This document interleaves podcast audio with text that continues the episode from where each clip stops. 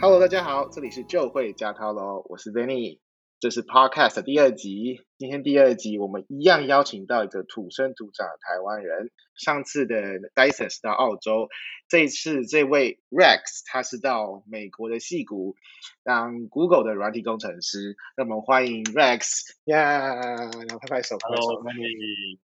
Hello。Hello, Rex，你可以帮我们快速自我介绍一下，因为你的丰功伟业又让我来讲就是太可惜了，你帮我介绍一下好不好？呃，其实也没有到什么丰功伟业了，就是我简单讲一下自己的神经历好了，就是就是我之前大学的时候，我是在那个电机系，然后后来就是经过了一年的 gap year，包含就是当替代役，然后去做研究助理之后，我就到 UC Irvine，就是美国的 UC Irvine 念 Computer Science。后来一年半毕业之后，我就开始在 Google 工作。然后在一年半在 ucera 念书的时间呢，我同时也有在就是纽约的 Bloomberg 那边实习，大概是这样子。OK，既然大家也知道他念 CS，然后是从呃电机转到 CS，后来就是。有 Bloomberg 经验，也有 Google 经验，想必就是一堆神神秘的秘辛可以来跟我们大家分享这些厉害的技巧。我觉得我们第一个先来聊聊在，在呃为什么有这个机会，你想要从电机转到念 CS 好？我自己之前大一在念电机系的时候，就觉得对于电机系学的东西有一点就是好像就是觉得都还可以，可是没有到那么感兴趣。然后到大二的时候就更明显了，因为大二的时候开始修了一些就是电机系的必修科目，比如说电子电就是电子学这些东西。嗯、然后那时候就觉得哎还好，就是都还行，可是没有就是特别让我有就是多大热情或有成就感。可等到大三下的时候，我渐渐修了一些软体的课，然后也问了一些就是我们系上的学长姐关于就是可能。念软体的一些建议啊之类的，就觉得说，哎，也许之后它可以就是成为一个出路。然后再加上我那时候修了一些网络多媒体还有资料结构的课之后，我就觉得，哎，就是做这些事情是真的相对之前修的一些课相较之下更有成就感的。所以我就把转 CS 当成一个就是呃研究所申请的一个规划来看。然后再加上那个时我。可能系上的风气吧，我就想说，好吧，那我就给自己一年 gap year 的时间，再加上那时候也要就是去当替代役嘛，就是趁那个时候来申请，然后再加上之前准备 GRE 托福，然后后来就是算是转专业成功了，就是申请到 UC Irvine 的 Computer Science Program 这样子。嗯，你还记得你第一次就是自己独立写的作品是什么吗？作品可以是 project，或是你上了一些。线上课所最后做出来的东西，一个你觉得能真的能够称得上说，哦，我是一个很出阶、很出阶的 software engineer 的作品。哦，这让我想到，我记得那时候在修网络多媒体课的时候，有一个 final project，然后那 final project 其实蛮 freestyle 的，它就让我们就是自己去写。然后我们那时候好像是做一个危险驾驶的一个辨识系统，它就是一个 app，然后我们会把那些就侦测到的 data 写到那个 database 里面去。那大家所以写进去之后，我们也同时也会去存那个既有的那个 machine learning 的 model，所以其实最后呈现出来，它同时有就是前端的那个 application，也有后端的 database，然后它也有就是用到一些就是呃 data science 的东西，然后比如说这不算是嗯，就是我自己一个人独自完成，它所以其实算是一个 team project，但是就是我在这三个 part 都有 involve 在进在里面，然后最后 present 的时候就是。觉得算是蛮有成就感的吧，就是我们教授对于就是这样子的成果也蛮满意的。对，嗯，呀，我我听到觉得，因为因为其实大部分的人，特别是转专业的，要转过去，然后到写出来一个东西，都会有，就是会有一个里程碑。因为你的 gap year 其实中间你有做实习嘛，它有帮助到你的实习嘛，在你写程式这一块。诶，其实是有的。诶 gap year 那个其实不算是实习，那比较像是研究助理。我那时候在中研院担任研究助理啊，对，然后算是有一些帮助的。因为原本在转专业之前的话，是可能连那个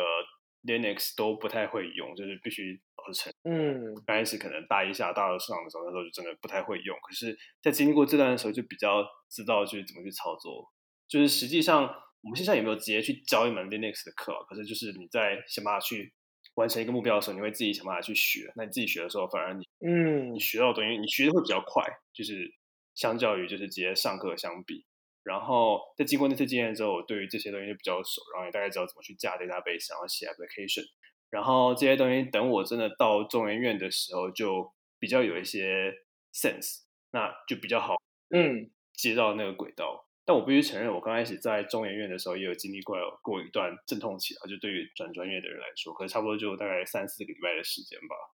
对，嗯，很好，太好了。所以其实那三四个礼拜的阵痛期，那那个你这是怎么最后克服的？你可以分享一下那个过程吗？因为其实我我觉得对很多转专业的人来说，那个就是一个必经的过程。然后大家其实很想知道可以怎么很快速的克服。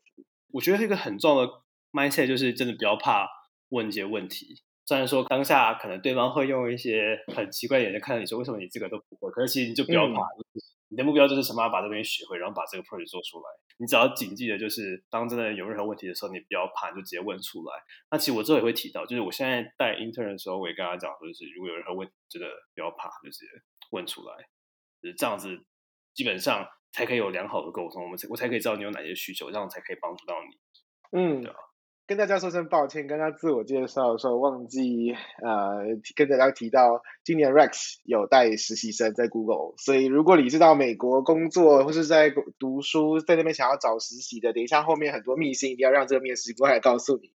好，那我们既然已经蛮了解。呃，其实 Rex 过去到现在的一些经历的，特别是他怎么开始的。那我们就来听听看更多细节，是在他那个到学校去到美国念书的事好了。呃，他有一个丰功伟业啊，就是还没有开学就拿到实习，所以我这这个要听一下那时候是怎么做到的。Rex，你说说看吧。呃，其实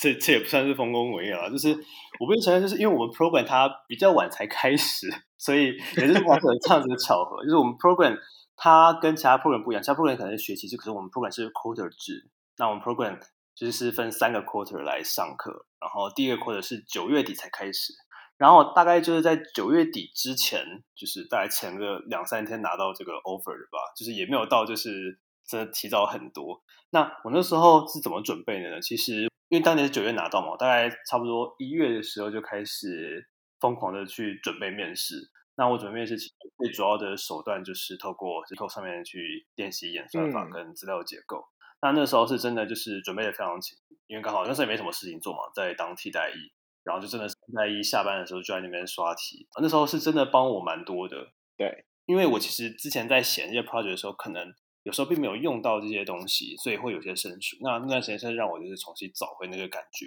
然后等真的就是差不多到暑假的时候，我有陆陆续续在跟一些人约那个 mock interview，就是去模拟面试，去例如说可能他出一个题目给你，然后你要想办法在一定的时间内解出来啊。那他除了练的是你如何去传达那个思路之外，他也练的就是你在真的碰到面试的时候你的临场反应。那我觉得那时候也算是帮助我蛮多的。然后等真的就是开学前一个月，就是降落到美国之后，那个时候就开始陆陆续续去投一些公司，无论说是透过 LinkedIn 啊，或者是找学长姐内推啊之类的，有时候也会找到 Bloomberg 这个实习的机会。虽然我那时候参加了一个就是美国办的 Career Fair，嗯，然后我是自己飞到那边去参加的。然后那时候也就是去各个摊位那边去看了，然后 Bloomberg 那时候好像有看到我有一些西加加的经验吧，就是刚好他们。公司蛮需要，就是有西加背景的 intern，然后那时候就有算是过第一阶段的那个 CV review，然后后面的时候他好像也有问我一些问题，然后也算是过了。他等于算是问一个问题给你，然后你就直接站在他面前讲给他听，描述那个时间跟空间复杂度。那基本上那度关那关过了之后，隔天他就直接就是来面你。那怎么怎么进行呢？它算是一个四轮的 interview。首先前两轮就是先面你的可能 coding 的技巧，然后那两轮就也是过关，就是把那些问题的答案写在纸上，然后出来给大家听。然后第三轮的话好像是一个系统设计的问题吧，然后那个时候也算是没有没有问题。然后第四轮比较像是 behavior question，就是他可能会问你一些就是你过去的可能 project 的经验呢，然后我就把我之前可能做。网络多媒体，然后这些在中研院 intern 的一些经验讲，呃，中研院做研究助理的那些经验讲出来。那基本上整个 go through 过之后，他就觉得说，哎，我有够 qualified，然后大概隔几天就直接发给我 offer 吧，对啊。哦，哦，我很想知道，你觉得那个过程里面，你觉得你做的最好是什么？那有没有可能一两件事情其实做的很好，导致他们有愿意录取你？我觉得我做的最好的就是在。面试之前，因为我刚刚不是有讲到，就是说我站在他面前直接去描述一个题目嘛。那那边我其实蛮积极的，就我那时候觉得说，我自己既然知道这一题，那我一定要就想办法就解释给他们听。然后我那时候真的做了充足的准备，去分析各种可能的解法，然后把那些就是可能时间复杂度啊、空间复杂度给列出来，然后就讲给大家听。然后在讲给他听的时候，我跟他讲说，哎、嗯，解法 A 可能这个方法可能比较快，可是它可能比较吃一些空间，然后可能解法 B 它可能。比较慢，可是他可能空间用的比较少，就提到一些 trade off，让这个面试官知道说，哎，我其实除了一个单一解法之外，嗯、我还有很多的考量，我是会分析这个问题的解法的。那我觉得可能是那一点特别 impress 他吧，因为其实你参加一个 career fair，就是会有很多人来，就是一个公司的角度，可能会有很多人来你的摊位，你要如何找到一些人进下一 round，其实除了看说这个人能不能把这个问题解决出来之外，也要看说这个人就他善不善于沟通。那我觉得我那时候有好。去传达这一点，让大家知道说，哎，其实我说的解决问题之外，我也其实是够 people oriented 的，就是可以跟他讲，就是这样子的解法，这样子。嗯嗯，behavior 系列的问题，你在那个时候是怎么准备的？behavior 系列的问题哦，其实我那时候，我那时候其实大部分是看就是网络上的那个考古题，就例如说可能。你去面一家公司，只要你要面 Bloomberg 好了，你可能在网上去找一些他可能问过口题，那可能就先把一些问题列下来，这是其中一个。嗯，那第二个的话，我会看一些书，像其实在准备 behavior question 的时候，我蛮常看的一本书叫做《Cracking the Coding Interview》，它里面就有就是列出就是说一些 behavior 的一个 template，例如说它有六大 template 吧，就是详细六大我也忘记了，就是。有兴趣的观众，你们可以直接去看那本书。就是我记得有一些像什么挑战啊，嗯，然后什么危机处理啊之类的，就是它有一些 template。那你基本上就把跟这些 template 有关的一些过去的经验给列出来，这样子，等你被问到一个可能你之前没有看过的问题的时候，你就可以从这 template 里面随机把一个经验给抽出来，然后直接开始讲。对，所以我那时候是借由这种 template 的方式去准备 behavior question。OK。行，这样听起来就，对于那个在准备 intern 的部分就蛮充足的。这两个很重要。那呃，接下来就开学了嘛，然后你也就上课。我我很想知道，其实你觉得在学校这一年半里面，呃，有学校的怎么如何去帮助一个学生最后真的能够在当地待下来？有哪一些 support system 吗？其实主要的话就是第一个是办那个就业博览会，就像。UC Irvine 的话，大概在十月中的时候会办那个就业博览会，就会邀请一些可能 local 或者是在整个美国知名的那种企业过来这边办 career fair，这是第一个。那基本上就是你能不能拿到面试，就看你的造化，就是你看那时候去跟他们谈的结果怎么样，然后把履历拿给他，啊，如果他觉得你够 qualified 的话，就是直接在那边面试之类的。那这是第一个。然后除了 Career Fair 本身之外，也会有一些 Career Workshop。那这些话可能就办的比较比较零散一点。像我知道那个时候，就是好像 Salesforce 招蛮多，就是 UC Irvine 的学生，就因为他那时候好像办了一个 Career Fair，然后就在那次 Career Fair 里面就招到很多的人。那呃，课程上面呢，就在课程上面的学习有哪一些是特别帮助你的吗？课程的话，其实我觉得那个感觉跟算是跟嗯。大学在修那个 project 课的感觉其实差不多，基本上就是他会给你一个就是 project，那这个 project 的话，可能就是，例如说像我那时候修过一个 project 叫做 database management，那基本上他就是要你直接就是 hard code 一个 database system，那你基本上这堂课里面你就可以就是需要说如何就是用 C 加去把这个东西给抠出来，然后有些时候也会就是也是看是。就是是个人的 project 还是小组的 project 吧。基本上这些 project 其实你在修课之前，你可能就要先想，你要先想说，哎，就修这门课来讲，它对于就是你把这个 project 写在履历上的价值是多少？就我那时候在修这些课的时候，我特别去留意这些东西。就我不想要修一门就是很水的课，然后修完之后好像哦，就是过了，然后好像在履历上写不了什么东西。我希望说这个东西其实它在。履历上是有办法，就是是有办法加值的，就写完之后，等于说就是哎，嗯、你修就修完这个这门课，你有哪些 skills？那这些 skills 特别是哪些公司想要的，我特别去留意这些东西。对，原来如此。那这个，其实我前几天也有听到呃很类似的那个 idea，就是在当地选课的时候真的很重要。如果的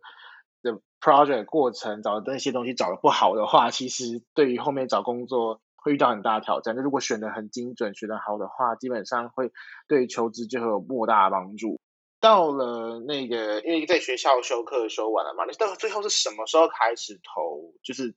毕业之后这个正职工作呢？正职工作，正职工作我差不多是我在我 intern 的时候开始在投了，因为我 intern 差不多是六月底开始的，那我差不多七月中。就开始在投正职了，嗯，就其实到正职会比可能有些找 intern 时间要更早。例如说你要找隔一年的那个 new grad，那你基本上在去年的七月就要开始投了。所以我大概也是在那个时候，就是一边在实习，然后一边在投，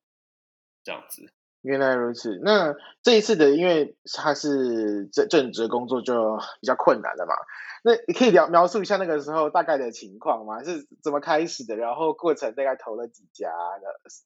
这个这个情况。其实那时候有个转捩点，就是我原本在 intern 结束之前，我其实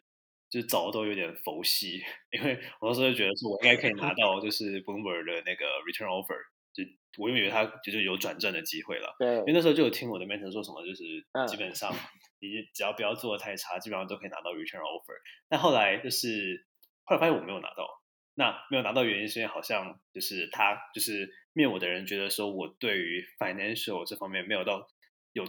太多的兴趣。我必须承认也是这样子啊，就是呃跟其他的就是。产业相比，就是我没有到那么有兴趣，那这点可能在面试的时候就体现出来，所以他最后就没有给我 offer。那 anyway，就是从那一刻之后，我就觉得哦，我现在已经没有，就是没有正职，就是没有那个转正的机会，我必须要好好去开始投。所以那时候就是才开始，嗯，牛蜜股在在找那些职缺吧。然后我那时候好像投了差不多三四百间吧，就是真的就是疯狂的投，嗯。我真的是疯狂的投，然后主要的媒介是来自于 LinkedIn，就是 LinkedIn 有些时候就是可能它会有一些职缺嘛，那你可能直接点进去，它会把你就导到一个 application link，然后就开始申请。然后如果有些公司我知道有就是找别人内推的方式的话，我会我就会找别人内推，因为内推的效率是在于就是有一个公司内部的人帮你背书。那普遍来讲，这样子你可以过第一阶段履历关的几率是比较高的。所以，如果我知道有内推的机会的话，我就用内推。那其实那个时候也算是有一点煎熬，因为就是基本上你每天都在收拒绝信，真的就是因为你投太多，它其实对应的就是你可能大部分的时候是被是被拒绝的，因为他可能光看你履历就觉得，哎，你的 skill set 不合，那他可能就直接拒你，没有说为什么，或者是他们可能 headcount 本来就不够，或者是他们有就是签证上的考量，嗯、他们可能没有明确的写在那个 job description 里面，可是他们可能比如说只要美国人或者是要。特别签证的人，或者是几年工作经验，所以其实当你在投的时候，你很容易被拒绝的。所以那时候基本上是可能每天早上打开信箱，就是看到一堆拒绝信，但是你可能刚开始很难过，可是看到后面就觉得哦习惯了，就这这就是日常。那你还要继续去好好的去投。那我那时候算是经历过这段的煎熬，然后后来真的过履历关到拿到就是 phone interview，大概只剩差不多。十间、十二间吧，对。哦，我我很想知道那十间、十二间大概是哪些公司啊？呃，Google、Microsoft、Amazon，然后 Quora，还有然后好像两三家，我已经忘记名字了。嗯、哦，有一家是叫 Capital One，然后还有一个叫 Citadel，就是这有有有大概两三家是做那个就是 FinTech 的公司，因为他们可能看我之前有 Bloomberg 实习的。所以有这样子的，这样子的那个面试的机机会。那除了这些之外，还有那个 MathWork，就是做那个 MATLAB 的那家公司。嗯，OK，好，其实真的是蛮多家的。如果是十十十几间，真的是听听起来，其实准备起来也是蛮麻烦的。那我想知道是这十几个他们的。呃的密集程度，然后呃，就他们你是怎么准备每一个的？我我可能每一个有点太多了，我觉得可能比较好是通常你是用什么样的方向去准备？那有哪些细节的那个克制化，你会怎么样做？好，就是其实那时候他没有到很密集，有些那个 interview 就我最早一个 interview 是在八月底，然后最晚的那个是在十二月中，然后基本上我准备的方式其实因为准备到后面，其实有些东西、嗯、有些面试就真的是卡在一起，有些时候你可能两周就只有一个面试，有些时候你可能一周就三个面试，那那时候真的准备非常的累。但我觉得有一方面，我觉得我蛮幸运的是。我在拿到这些面试之前，我都是用以准备 Google 的方式来准备这些面试，因为我知道对于整个 New Grad 来说，其实面 Google 算是一个相对来讲没有那么容易的事情，所以它其实考的问题非常的多，然后涵盖的范围非常的广。那我我那时候就想说，就是先不考虑我有没有拿到 Return Offer 好了，就是我先以一个比较大的方向去准备，那等着针对特定的公司的时候，我再像就是漏斗那样去筛其中一些重要的部分，至少确定我在。真正开始面这些公司之前，我是有一个大方向的准备的，所以那时候我算是就有陆续去涵盖一些就是 general 的 behavior question，跟去准备一些各个就是 LeetCode 上面的一些 tech 一些 technical 的那个 tags，例如说什么可能 Q 啊、stack 啊，就这些结构跟演算法该有的这些 tag，我都有就是准备到。那在你准备了这些东西之后，好，我经历到了就是后面就是可能开始就是。陆续面这些公司阶段的时候，假设我拿到可能，比如说其中一个一个公司的那个 interview，那我准备的方式就是，如果我只有剩大概一个礼拜的时间的话，好了，那我可能就疯狂的去准备这些公司的考古题，或者是去看，就是去询问一些学长姐他们过去面这些公司的经验这样子。那基本上，因为我其实前面就已经涵盖了，就是大部分的题目，所以其实后面我只要。着重在这些就是可能已经有的这些题库的范围里面就好了。那我觉得那时候这方面对我算是帮助蛮大的吧。虽然说这些面试有的时候可能出现的就是非常的密集，但是以这种方式去准备，基本上可以都可以让我去涵盖到就是该有的一些 part。嗯，这些面试的时候，你觉得有没有哪些重要的那些技巧、技术是你很常用的，而且其实很帮助很大的？你说怎样子的？技巧，你说面面试当下的吗？还是对面试当下？因为面试之前你有好的准备啊，但到到当下的时候，你可能要展现啊，或他实战他丢出来的问题可能会跟你之前准备有点不一样。那那个时候你会怎么处理？嗯，如果是这种 case 的话，基本上我会 follow 一个 SOP。那基本上 follow 这个 SOP 不代表说你一定可以把这个问题解出来，可是它可以让面试官会觉得说：“哎，基本上你是善于沟通的。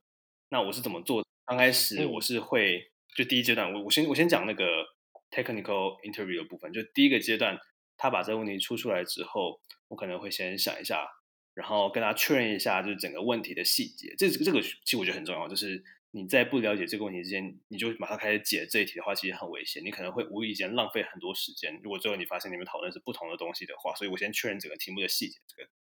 题目的 input output 这些规格，然后把我刚开始想到的解法用口头的方式跟他讲，然后确认说我要用哪个资料结构，我要用哪一种算法去把这东西解出来，然后它时间复杂度、空间复杂度是多少？基本上就是 make sure we are on the same page before you start to write a question。基本上这其实是沟通很重要的一块。那等他决定，他等他等那个面试官觉得这个。解法 OK，然后这个时间复杂度、空间复杂度都 OK 之后，那你再问他说：“好，那我现在要开始去解这一题喽。”然后如果面试官觉得 OK，那你就开始解。解的时候，你可能写到一个特定的 block 或写完一个特定的 feature 之后，你就跟面试官讲说：“哎，这个 feature 刚刚在做什么？”相比于就是你把整个 code 全部写完，再跟他一次解释，你这样子就是每个 block、嗯、每个 block 个别去讲，会让面试官更能进入状况，更让你让他更知道你要在干你要干嘛。那这样子的话，嗯、当我把这个问题解完之后，基本上你可以很确定说，面试官有 follow 到就是你现在的这个步骤。那最后一个绝对不能忽略的点，就是你还要再跟他提，就是你要怎么去跑这个 test case。例如说，你可能把一些 case 或者是 general case 带进去，带、嗯、到你的解法里面去，跟他讲说，哎，这个 case 在里面怎么跑，跑出来结果会是怎么样，证明说这个你的解法是对的。嗯、因为其实像我们现在在写 code 的时候。你把那个 feature 写出来，你也要向你的那个 code reviewer 证明说，就是哎，你这个解法是 work 的，那你一定要跑 verification 或一些东西。那所以其实这个东西很重要，就是你在写 code 写到最后一个阶段，你要做这件事情。那我觉得这部分算是帮助我蛮多的吧。这是对于就是你这个问题会的状况。那如果这个问题你本身不会，那我觉得还是很重要。就你可能刚开始先提一个就是 brute force，你大家想到的解法给他听。然后如果说这个问题他没有到很满意的话，你可能再主动的去问他一些 guideline。就切记就是不要犯的，就是你就在那边硬想，然后想不到，然后在那边干瞪眼。这个是就是在面试的时候就是不能做的事情。差差不多是这样。嗯，我觉得有提到一个非常重要，我们平常在训练面试的时候，很常要去注意的，就是互动这件事情。因为面试的过程中，我们就是个 sales，然后 sales 很重要，就是要 be likable 嘛，就是我们要，就是大家会喜欢我们，然后呃，这个喜欢本身其实建立于互动。就其实刚刚 Rex 有提到一个很重要的，就是就就算是我我是一个工程师，我在面试的过程中，我还是有疯狂的互动，然后那个互动是让对方跟我一起进入一个讨论的情况，然后我们针对一个问题一起想出个解法，然后这个有帮助到后面所有呃面试啊，然后有通过面试啊等等的。我可以再补充一点啊，就是不管这个问题你有没有把它解出来，就是你在你做良好的互动，你。Make sure 就是 you're on the same page，这件事情都是加分的。不管说这个问题你有没有解出来，所以这个其实蛮建议，就是在面任何公司的时候都去做到这件事情。当然我知道，就以 Google 来说的话，其实我们面试真的非常强调沟通这一块，因为我们之所以会做个这个面试，就是预设说，就是就是想要去看这个人适不适合当你的同事，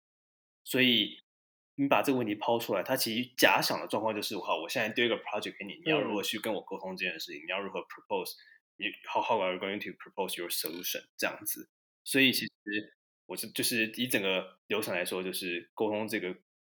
环节真的非常的重要。OK，好，那我觉得这个是给大家最重要的提醒，因为每次 Rex 在跟我讨论跟 Google 有关面试的时候，我们也是都会提到这个。呃，要花很多的时间准备如何做一个好的互动。对，那呃，我觉得接下来很想要多聊聊的是，因为既然呃你面了 Google 嘛，你刚刚有提到面了一些其他间，那么对其他间有些特别印象深刻的一些 learning point 是可以跟大家分享的。我简单想一下哦，就是这个比较像是一个失败的经验，但我觉得也蛮值得拿来讲的，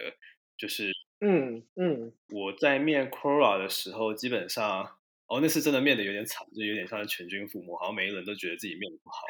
他们他们的 bar 我觉得也就是蛮高的啦。然后其中有一个印象深刻的就是，那也是一个 behavior question。然后面我的是一个 manager 吧，然后他就是在我自己 intern 那一块的 project，就是问的真的非常的详细。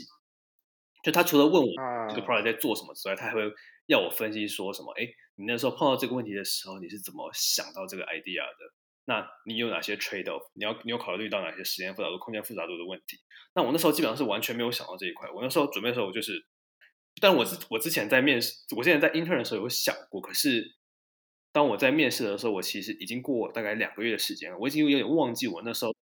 想到哪些问题，所以我当下就有点卡，我就不太知道如何去传达这个点。那你其实你没办法完全完整的传达这个点，其实对于你。这个面试很伤，因为 Inter 本身是一个离你最近，也是那个当下你最重要的一个 project，然后你没办法很直接把它讲出来，所以其实那时候的 failure 对我算是有蛮大的，算是算是算是一个蛮大的教训吧，就是会让我觉得说，哎，就是面对任何可能可能会问到一些 project 的问题，或者你过去接，你都要好好的去准备，你都要可能在纸上。去把那些你那时候想过的那些就是思路，还有你解决这个问题的方法全部都列出来。那其实我对于这点来讲的话是绝对不会错的。就是你不知道别人问你别的快手可能会问到多细，那你最好就是预设，嗯，这些东西你都好就最好就是先记录过，就是先在脑袋里面想过，这样子你别人问到你这个问题的时候，你才可以马上把它想出来。这样子，OK，就你的经验，他们大部分都会问到多细呀？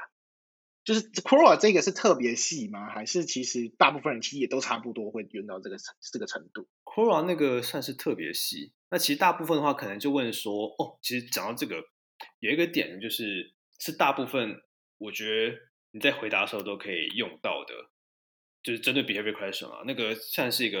principle 叫做 STAR。那你在回答这个的时候，你可以用这个 principle 去回答。嗯、STAR 的话，第一个 STAR 的 S 是 situation，就是讲说，哎，那个当下的状况是怎么样，算是一个背景的概述，就是那个 project 的背景是怎么样。嗯然后 T 的话是 task，就是你讲完这个背景之后，你讲你就可以提到说，哎，你那时候被分配的 task 是哪一个？你简单描述一下。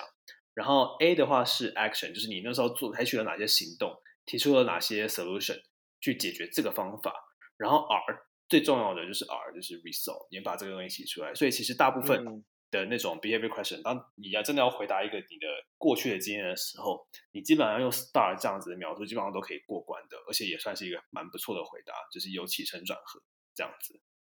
嗯，OK，那他们其他的细致程度呢？就是他们大概问到什么样的程度，他会收手，不会继续问下去？呃，其实大概九十 percent，你讲到 star，你这样子讲完，基本上他就会收手了，他就不会再问了。啊，oh, 他可能像是 Quora 那样，要你讲的更细，就是直接用黑板，就直接用白板把你的那些那时候提出的那些想法全部都画出来。我那时候真的是被问到觉得有点不知所措，因为我那时候在准备面试的时候根本没有想到这一块，然后过去两个月那时候，嗯，我一些问题都已经有点忘记了，这样子。对对，这非常正常，写写过就忘了，对。那那啊、哦、好，那最后最后就进入的 Google 嘛，所以呃拿到了 offer，然后进入了 Google。哦，呃，我觉得这边想要再多问一些，你有没有觉得在申请 Google，刚刚除了讲到那些互动啊，然后还有准备层面的，有没有其他的是呃很很重要？你觉得在整个呃申请的过程之中想要补充？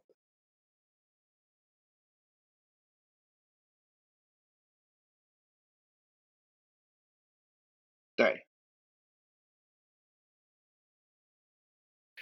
其实我觉得那时候让我觉得最煎熬的，并不是面试当下，而是你整个心态的问题。因为那时候其实很多人就都已经找到工作，或者是已经有 return offer 了，所以你那时候可能会想说，为什么我现在还没有？然后你心态上可能就会有点沮丧。可是真的心态上，你可能是要不断提醒自己，就是迟早就是都是会有那个机会的，就是就是它就是一个长期马拉松的一个过程。那必须承认，面试有些时候你会不会抽到这一题，然后面试官喜不喜欢你，这些东西可能并不是所有东西都可以自己去掌握的。有些时候真的很靠机机运，但是唯一能确定的就是你自己要做好，就是百分之百的准备。那这样子，唯有当你可能骰骰骰子，就例如说，可能你碰到一个好的面试官，或者是一个喜欢你的面试官，或者是你碰到你会的题目，那可能就像骰骰子一样，是骰到五或骰到六。唯有当你自己真的。准备的非常充足，那这样子，当你踩到六的时候，才有办法发挥那样子的价值出来，你才有办法就是面上这家公司。所以那那些上面就是我不断去告诉自己说，就是真的无论无论如何，你都要做好就是最充足的准备。那我觉得就是我算是那时候帮助最大的吧，相对于就是可能就是 technical 怎么准备啊，怎么去找过去的题目啊那些东西，就是我觉得心态上就是这是最重要的。OK。凭这个很重要的重点是坚持吧，因为那是一个长期战，大概也维持了好几个月。我们其实很常在说，我们要的不是 sprinter，我们要的是可以就是克服很长期的磨难，还依旧非常坚持下去的人。这这个我相信就是在呃准备的过程中就很充分的展现在 Rex 的身上。那我我想要往后再更聊一些细节，是 Google 之后的事了。嗯，因为既然你现在是面试官，那我就想要来多问问你面面试的细节啦。呃，有没有一些 tips，就是你们最近就是在呃面试 intern 的时候，你觉得是可以带给求正在求职的或正在找 internship 的人，或者你在乎什么点？你看哪些点这样？你说找 intern，可是我必须承认，就是在我这边，就是我很多时候面的都是找那个正职的 intern，我也有面过。就算是 team match，就是他已经到这个 pool 了，oh. 然后你要 team match，然后我去面那些人这样子。那你希望我去就是 team match 这个阶段吗？OK，我觉得我们两两个都来讲哈，先讲一下 intern 这件事，就是 team match 的时候你们是怎么怎么处理的 team match 的时候，基本上呃，它流程是这样啦，就是你会有个 intern 的 pool，就是基本上前面的人他过那些面试之后，他就进到这个 intern 的 pool。那你在这个 intern 的 pool 里面，你要去找符合你这个 team 对，就是 skill set 或者是有一些特质的人。那其实大部主要大部分其实是看说他自己之前过去做过的 project 啊，还有他就是熟悉的那些程式语言是不是我们这个 team 常用的。那你基本上找到这些人之后，你就可能把它列下来，然后寄信给这些人，这些 intern 的 recruiter，然后去安排 team match 的那个面试。嗯、那基本上你在面试的时候，你就首先你就先简单跟他讲说，哦，你这个 team 现在在做什么，然后问他说，就是对于这些东西有没有兴趣。那其实以就是以在那个 intern pool 里面的人的立场，他们都一定会想办法去传达说，哎，自己对这个 project 很有兴趣啊之类的，因为大家都想要就是。进到这个就是想要拿到这个 offer 嘛，因为你进到这个 pool 不代表说你已经拿到 offer，、嗯、你要就是过了 team match 的阶段，你才可以拿到这个 offer，所以这算是一个跟其他公司比较不一样的地方。嗯，那那时候可能大家都会想办法就是传传达说自己对于这个 project 很有兴趣啊，可是你不知道他对于这 project 到底有没有兴趣，所以你可能要出一些可能那个就是情境题，就例如说假设呃像我们组我们组是做 data pipeline 的，那我可能。这个情形问问他说啊，你现在发现说，呃，可能两个 database 他们跑出来两两个 database 它跑出来的结果不一样，那你要怎么去 verify 之类这样子的情境的问题，就有没有到很 hardcore，就是像可能之前面试的时候的时候问到那些可能资料结构或演算法的问题，你比较像是口头去问一些可能你们经常常会碰到的一些可能情境题，就是 verification 或者是你要如何去修正这个错误，去确保说他有没有这样子的 common sense，你会。有问这些问题，去看说他适不适合，就是我们组的这个 intern 的机会。那这是至少我那时候在面在在做 team match 的时候会考虑到的点。OK，那如果我们把它转换成正职呢？正职哦，正职的话，其实讲到一个点叫做 Googliness，那其实这个东西的话，它是一个我们在面试的时候会看的。当然，我们可能会分不同 track 的 interview。那至少在我面试的处理阶段，我是比较多是负责就是 Googliness 这方面的问题。那这边的话，其实就很像刚刚提到的那个 behavior question。那 Googliness 比较像是我们去在意的点。那我们在意的点，例如说像是 striving ambiguity，然后 value feedback 这些东西，其实如果有兴趣的人的话，你们可以上网去找 Googliness，它有详细的那个定义。但 anyway，嗯，我们会在意这些点。那基本上我们会细到就是有一个 rubric 去 break down 说，哎背上这些 criteria，你可以拿到几分？满分四分，就是最低分一分。那这样子你可以个别如何去 break down？那这是我们在就是 behavior question，就是 Googliness 面试很在意的一块。那另外一个点的话，算是那个 technical question。那 technical question 的话，我们也会有一些细部的 breakdown，例如说可能像是你。可能资料结构、演算法的表现啊，然后还有说就是你的 communication 啊，还有说就是你解题的那些效率啊，这些东西我们也都会去做 breakdown。那其实，呃，我必须承认，就是当你在当当面试者在面 Google 的时候，我们基本上都不太会去看面试者，因为我们很要求，我们很希望就是，因为其实真的。能做面试决定的，除了我们之外，还有上面一层 hiring committee。那所以其实我们的工作比较像是说，除了就是你去 judge 给他一个 rating 之外，你还要把那些面试过程都记录下来。所以我们有时候基本上可以把它来，嗯、然后把那些东西记录下来。那 anyway 就是其实重点是整个在面试的过程中，我们会特别去在意这些 rubric，然后去给他一个特定的那个评分，这样子。对，那因为其实刚刚有提到 Google 啊，有提到技术系列的问题，那我其实很想要听听，就作为一个面试官，有什么过去让你印象深刻的求职者，然后他们的答案跟跟他们的互动，让你觉得哦超级棒的，就是非常 impressive。就是